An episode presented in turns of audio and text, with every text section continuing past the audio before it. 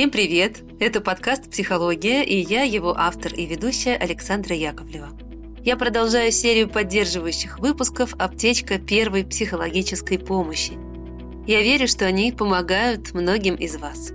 Сегодня будет очень теплый выпуск, и мне захотелось немножко отключиться от тревог и погреть вас, дорогие мои.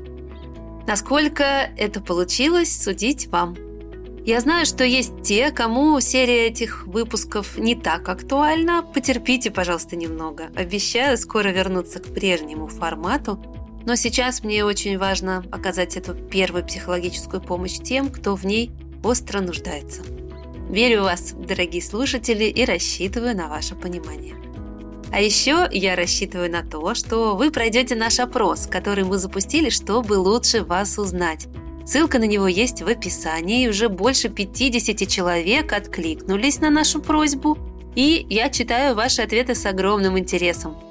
Даже думаю сделать попозже отдельный мини-выпуск по итогам того, что вы написали. Ну, а пока наш опрос ждет вас. Отвечайте. А еще в своем телеграм-канале вас ждут наши друзья компания Aviasales. Каждый день они обновляют информацию о перелетах, переносах отменах рейсов, правила работы разных авиакомпаний и, конечно, они регулярно обновляют информацию о перемещениях между странами. Aviasales очень хотят, чтобы вы были в курсе всей актуальной информации, связанной с путешествиями, куда бы вы ни собрались. Ссылка на их телеграм-канал есть в описании выпуска. Подписывайтесь. Ну а сегодня у меня в гостях замечательный специалист Марина Травкова – семейный психолог, исследователь гендерных отношений и автор книги «Неверность». Тему неверности и не только ее мы с Мариной обсуждали в прошлом сезоне. Ищите эти выпуски, если они прошли мимо вас. Ну а сегодня мы будем говорить о тепле и нежности. Начну с себя. В какой-то момент я поняла, что мне в последнее время остро не хватает тактильности. Возникла потребность в прикосновениях. И я стала слушать других людей и увидела, что у многих происходит подобное. Людям остро не хватает поддержки и принятия именно на физиологическом уровне. Это как в детстве, когда ребенок тревожится, чего-то боится или плачет. Достаточно его просто обнять. Вот про эту потребность в тактильности или ее отсутствие я решила сегодня поговорить с Мариной. Здравствуйте, Марина. Спасибо, что вы с нами. Спасибо, что позвали. Про тактильную зону, я думаю, что здесь, как всегда, одного рецепта на всех нет. Есть какие-то группы, кластеры, и можно вот как-то об этом поговорить. Потому угу. что эта нежность, она очень разная. С одной стороны, вот такая системная семейная психотерапия, адептом которой я тоже являюсь, говорит, что когда случается что-то из ряда вон, люди объединяются через две вещи. Это тревога и информация. Вот. И поскольку информации стало много, тревоги тоже, то способ объединения, он, конечно, в том, чтобы собраться вместе и прям действительно буквально потрогать другого человека. И вот эта формула, что нам для выживания, да, никогда выведенная где-то в Америке, которую вот в Россию привезла и принесла да, Юлия Борисовна Гиппенрета, что нам нужно 8 объятий в день минимум просто для выживания. Сколько же их нужно нам сейчас, никто пока не подсчитывал, но тревога и ощущение, с одной стороны, это обострение чувства, что вот он твой ребенок, сейчас ты можешь его обнять, да, но ты не знаешь, что завтра. Угу. То есть ощущение экзистенциальное, ощущение мира, идущего то ли к концу, то ли, если не к концу, то мы вообще просто вспомнили да, о том, что это потенциально возможно.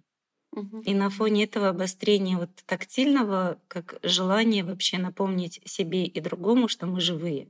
Угу. И люди, да, чаще обнимают своих детей, каких-то своих близких. И, конечно, при этом э, есть люди, которые оказались по разные стороны, потому что те, для кого происходящим сейчас нет какого-то большого кризиса для них лично, они, так сказать, живут вроде бы как жили. Но переживающие, у них на фоне тревоги случился такой своеобразный регресс, что довольно естественно. И регрессируя, мы все становимся уязвимыми, примерно так, как в детстве.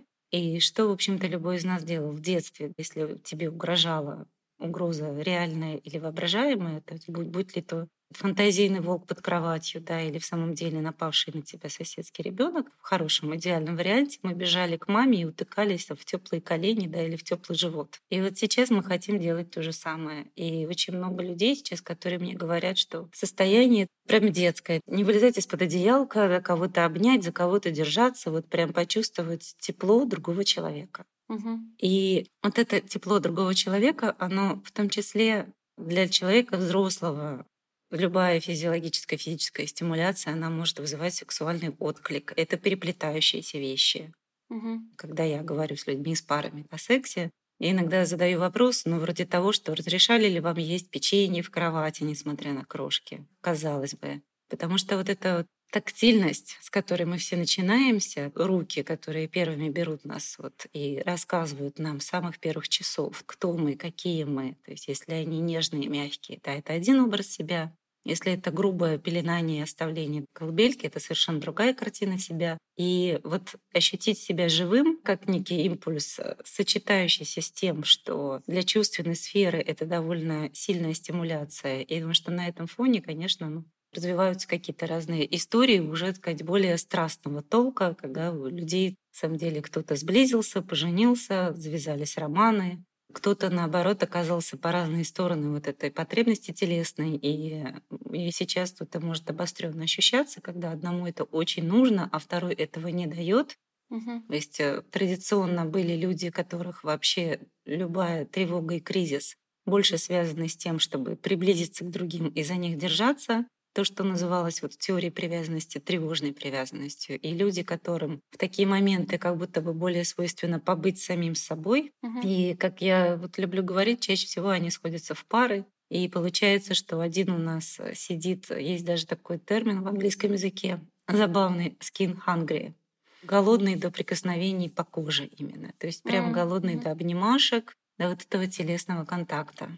Если рядом близкий находящийся человек в этом отказывает, это сейчас такой дополнительный стресс. При этом люди, которые оказались ну, волей судеб где-то в новой компании с незнакомыми для себя ранее или малознакомыми людьми, очень сильно сплачиваются. И, в общем, такая довольно понятная во многих фильмах даже растиражированная сцена, что когда боевиках. Там все попадают в какую-то ситуацию, сидят в одном подвале. И люди начинают тоже обниматься и друг друга поддерживать, класть друг другу руку на плечо, держаться за руки. Вот такого рода моменты мы нуждаемся в тактильном контакте, мы его организуем.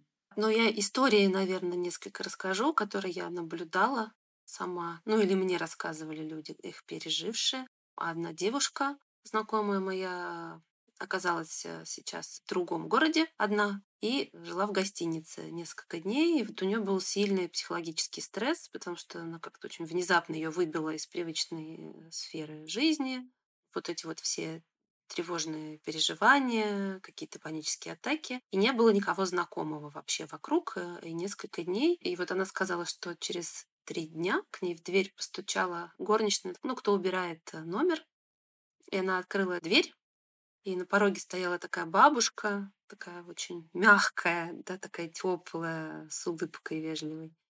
И она прям упала на эту бабушку, прямо ей на грудь, и прям плакала в нее, хотя она такая девушка, в общем, вполне себе, ну, равновешенная, так скажем, по жизни, и никаких таких вещей, значит, с ней не было. Потому что она вдруг поняла, что физически она много дней никого вообще не трогала, не прикасалась, и вот эта бабушка гладила по голове, и ей какие-то на другом языке говорила слова теплые. Вот это такая экстремальная ситуация. Ну вот. И девушка в себе это открыв, вот, значит, поняла, что все, надо выходить к людям, все у нее там хорошо. Или же люди, например, которые никуда не переехали, которые продолжают жить, где жили, и работать. Тоже моя знакомая говорила о том, что она никогда не испытывала какой-то потребности в большом таком, вот такая одиночка по жизни. И, и вот именно сейчас наступил тот самый момент, когда она вдруг стала ощущать, что ей физически не хватает вот этих прикосновений. И она прямо выходит в люди, встречается с большим количеством людей, с которым она раньше считала для себя комфортным, потому что ей нужно обниматься, например, она себе все равно не позволяет, но вот там при встрече как-то там прикоснуться к плечу, э, щекой к щеке, поцелуй этот стандарт поздороваться, что прямо вот да, вот этот скин, тепло чужого тела, стало настолько необходимо, что человек выводит себя тоже куда-то в обстоятельства или непривычные какие-то для себя условия. Потому что эта потребность становится доминантой для многих. А некоторые наоборот. То есть в броне закрытые, уверенные в том, что они живут, как они живут, что они делают и так далее. И они уходят в какую-то критику тех, кому тактильность нужна. Это не обязательно должна быть женщина, которой нужны обнимашки, вот эти условные. Нет, очень часто это мужчина, конечно. Полны-полно пар, где телесность, тактильность гораздо важнее мужчине. Иногда просто сами по себе, иногда они выглядят как требование секса, да, но такого тоже немало.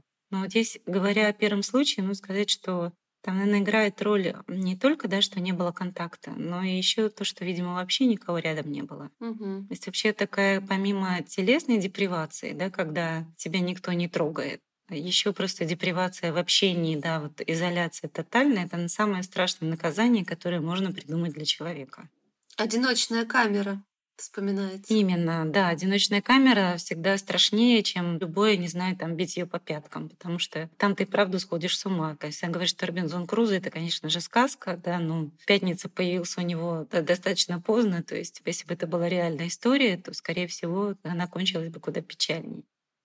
Поэтому нет ничего страшнее одиночества. Мы социально детерминированные существа. Мы нуждаемся в других людях, чтобы кто-то нас реагировал, видел, касался, как-то давал нам понять, ты есть.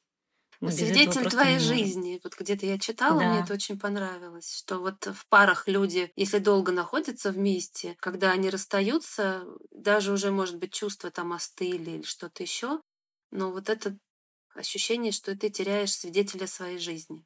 Человек, который годы был рядом с тобой, он засвидетельствовал. Да.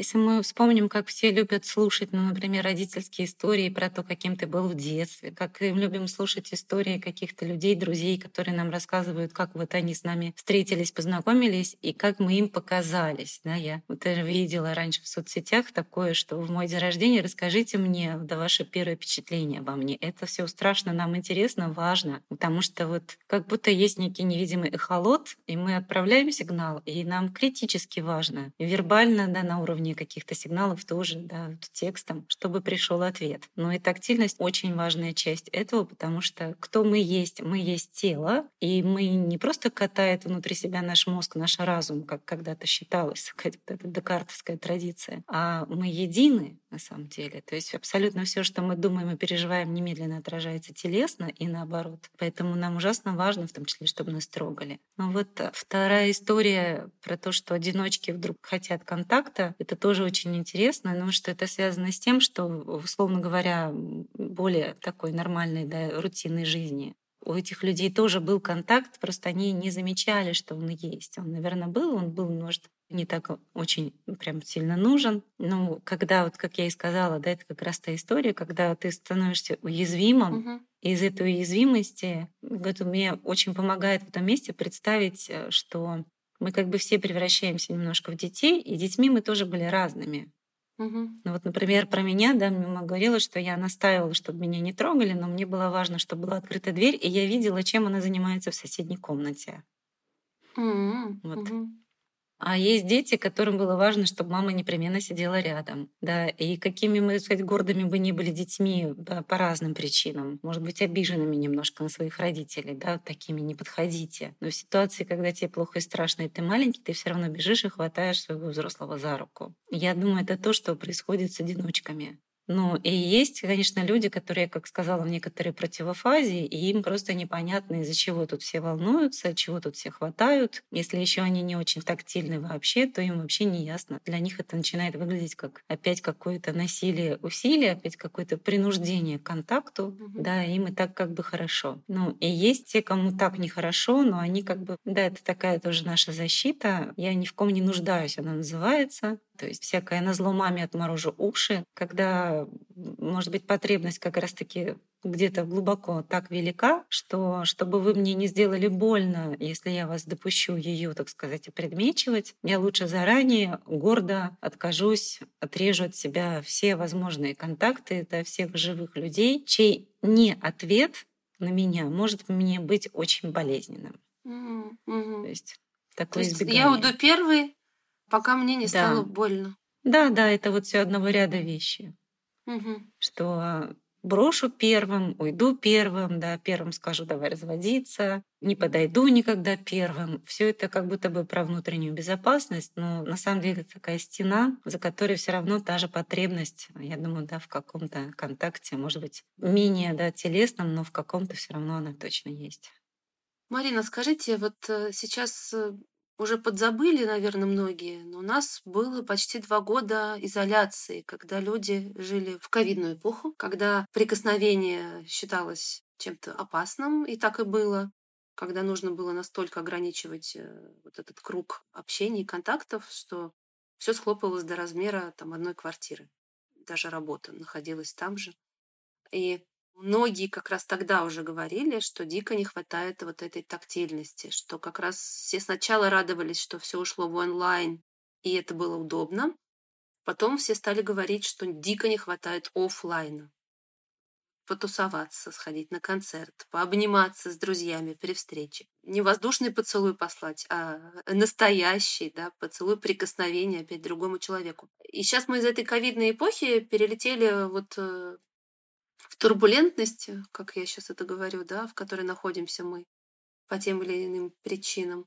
Может ли так быть, что там накопилось у нас еще большой запас вот этой потребности? Или это вообще разные вещи? Потребности вот в прикосновениях и тактильности за ковид. Ну, я не думаю, что возможна такая история, что мы копили-копили, вот прям некие там количество накопили, там 100 единиц, да, и теперь мы должны 95 потратить, иначе нас разорвет. Но я полагаю, что во-первых, с ковидом там все это чуть сложнее, потому что вот этот страх перед контактом в самом начале, по-моему, он довольно бы- быстро прошел. Потом не будем забывать великий русский авось и огромное количество людей, которые не поверили в него, да, переболев им, они в него не поверили. Поэтому тут такая картина смазанная. Но у нас вот есть уже исследования коллег российских, Мгм, которые как-то показывают, что люди потеряли горизонтальные связи, но сб- сблизились, сплотились внутри семей. Мгм. Это та самая история, когда очень многие, там, например, мужья, отцы сказали, что наконец-то они поняли своих жен по поводу того, что такое вот эта вся домашняя работа.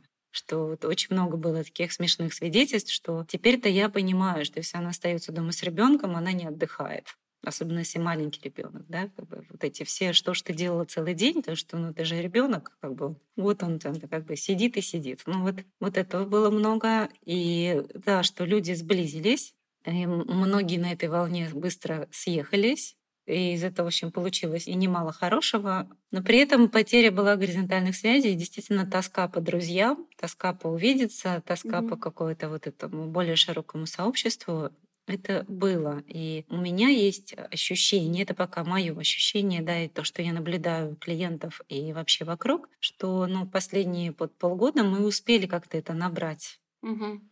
что снова от- открылись кафе, театры, и что люди как-то успели до этого восполнить. Я думаю, что сейчас вряд ли мы несем. Что было до, скорее мы просто имеем дело с чем-то новым. Я думала, может быть, не несем, а то, что очень многие успели э, понять необходимость в тактильности за время ковида, наверное, неправильно я выразилась, потому что как раз отсутствие в этой возможности прикосновениях к другим людям, да, не к одному, с которым ты живешь, а с большим количеством людей, все равно ты соприкасаешься. Даже в том же метро или в автобусе, да, в транспорте, где все всегда ругаются, что их зажимали, что их толкали, что их пинали или что-то еще.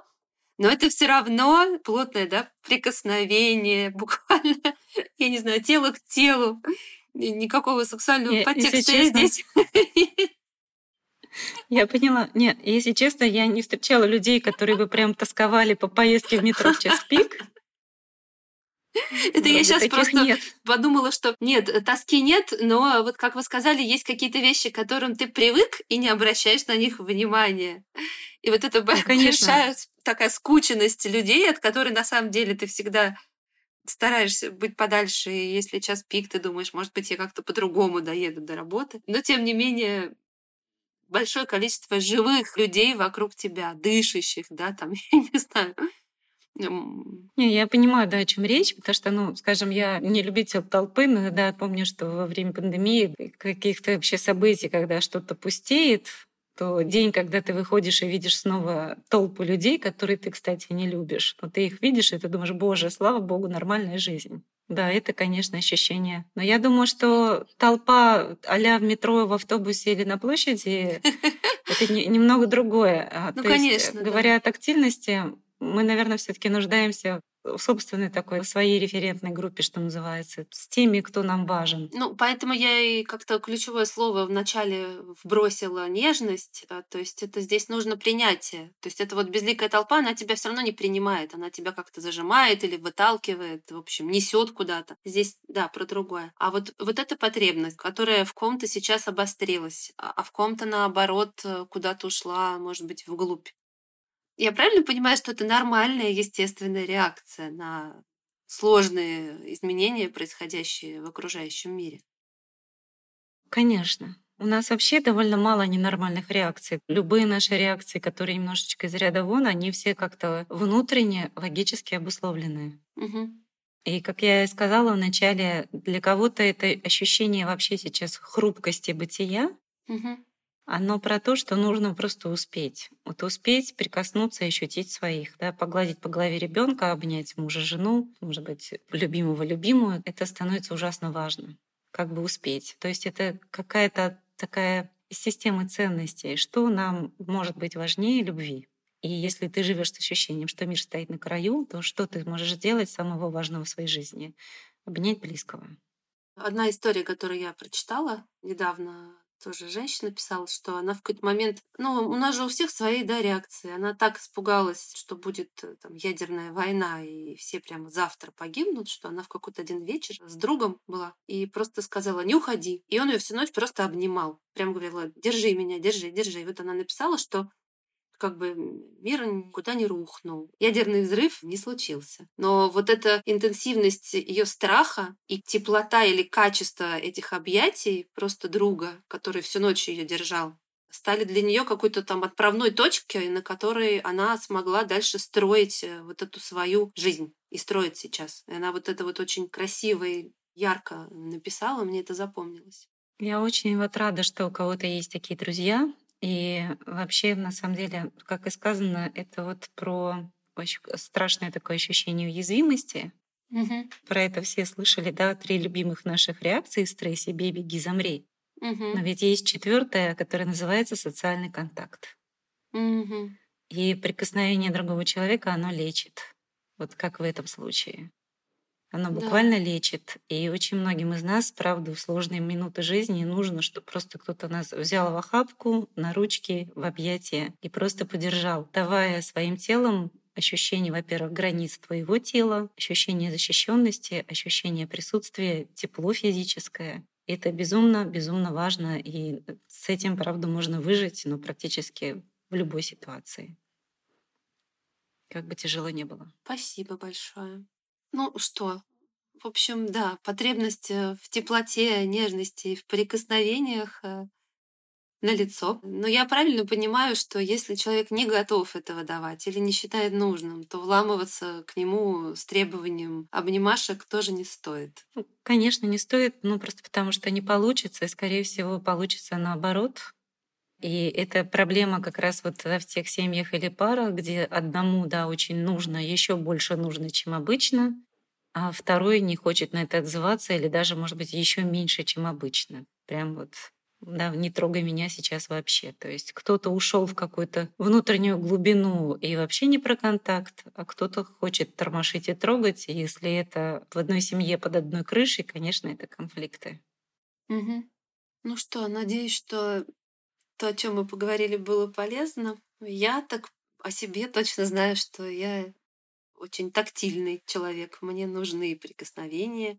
Я чувствую в них потребности. И вот, собственно, этот выпуск, наверное, тоже дань моим личным потребностям.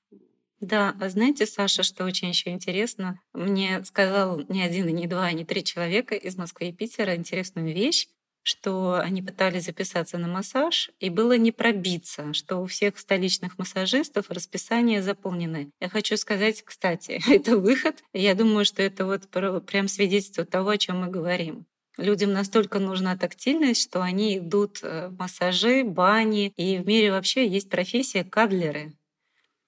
То есть Кадлер? люди, которые вас кадлеры, люди, которые вас пообнимают в час за плату. Да вы что? Да. Я, кажется, нашла себе новую работу. Я люблю обнимать и люблю обниматься. Так и за это еще и деньги платят? Ну, Марина. Да, есть люди, которые вас я занимаюсь. за плату как правильно потрогают и погладят. То есть там нет сексуального контекста, он, конечно, чувственный, ну, в общем, это не про секс, а именно про дать вот это тепло. Спасибо, что вы вспомнили про массаж. Я хотела сама об этом же сказать, что многие э, психологи рекомендуют, да, идти, если есть такая возможность, бани, массажи, вот все возможное, да. что связано с телом, с его расслаблением, да. снятиями зажимов, плавать, да, вот все, что дает телу вот эти ощущения. А еще просто, даже когда сидите кутаться в плед, и как ни странно, ну, это такая, может, странная мера, но если кто-то носит корсеты, то вот это ощущение плотного обхватывания спины и живота, оно тоже помогает. Сейчас еще про плотный обхват. Э, но на самом деле чуть-чуть другое. Я просто сейчас много читаю всяких форумов, как раз вот э, про разные вещи. Мне интересно, как что люди переживают. Ну, история, да, ну, истории будем рассказывать. Э, хотя у нас уже мало времени. Девушка, она сейчас в разлуке с любимым человеком, очень скучает и пишет, что она для себя нашла такой выход. Она берет его майку, у нее есть и на ночь она ложится в ней спать. И она вот эту майку одевает с ощущением, что вот это как бы он. Ей становится уютнее и теплее, потому что ей кажется, что вот этот ее любимый, вот он обнимает. И эта майка для нее тоже такая терапия, да, тактильная. Не знаю, правильно ли это звучит, но я думаю, что так история на форуме была написана. Ничего, что я рассказываю. Да, это вот тоже очень хорошая история. Так многие люди делают, кстати, да, всякого рода переходные объекты. Майк, который пахнет любимым человеком, какой-нибудь шарф, им же подаренный, да. Угу. Мы ищем, как это восполнять. И в этом отношении, да, все это хорошо и правильно, и, в общем, тоже может быть использовано.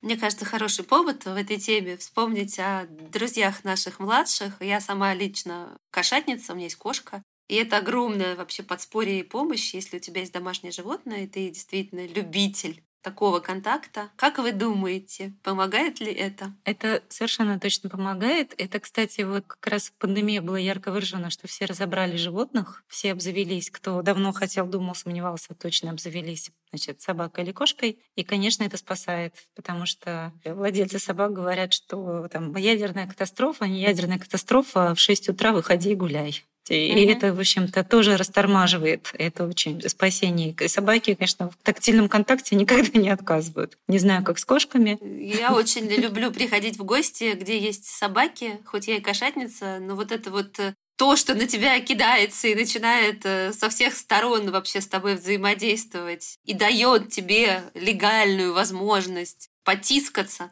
это для меня огромный кайф. Это правда. Меня шутил мой друг и отец двух подростков, что как же ты все еще не завела собаку, кто же тебя любит дома? Потому что нужно непременно заводить собаку, когда у тебя есть подростки, потому что это единственное существо, которое вот ты вышел на пять минут покурить, вернулся, она так радуется, как будто тебя не было 10 лет. То есть вот это, это ощущение того, что ждут, видят, любят, они, конечно, его дают. Безусловное принятие. Да. Угу. Да, поэтому да, домашние животные прекрасно. Да, всем такой любви, да, как нас любят наши пушистые друзья. В общем, есть много способов себе подарить какую-то радость и тепло, но очень важно, чтобы те, кто находится рядом с нами, знали о том, что есть ли такая потребность у нас есть, то можно, в общем, обратиться. И нужно. Да, тут можно сказать людям, которые, может быть, нас слушают, и тем, которые вот являются этими самыми избегателями, да, не, не только их попросить о каком-то понимании, но, может быть, еще сказать, что на самом деле, если вы один раз поддержите кого-то в объятиях, то это, правда, может стать такой отправной точкой, с которой человек успокаивается, и ему будет, может быть, чуть меньше это нужно в ближайшее время, по сравнению с ситуацией, если вы этого избегаете, и у него только растет, растет вот это ощущение голода. Но обниматься впрок. Да. Ну что, Марина, спасибо большое. Я надеюсь, что у нас как виртуальные объятия с кем-то из наших слушателей случились. И вообще я всем рекомендую не отказывать себе в том, что нужно. В общем, всех обняла, да? Да, и я тоже, кому можно. Ну что, спасибо всем большое, кто нас слушал. Надеюсь, что вам было полезно. Обнимайтесь на здоровье, обнимайте друг друга. И до новых встреч. Берегите себя. Всем пока. С нами была Марина Травкова, семейный психолог, супружеский секс-терапевт и исследовательница гендерных отношений.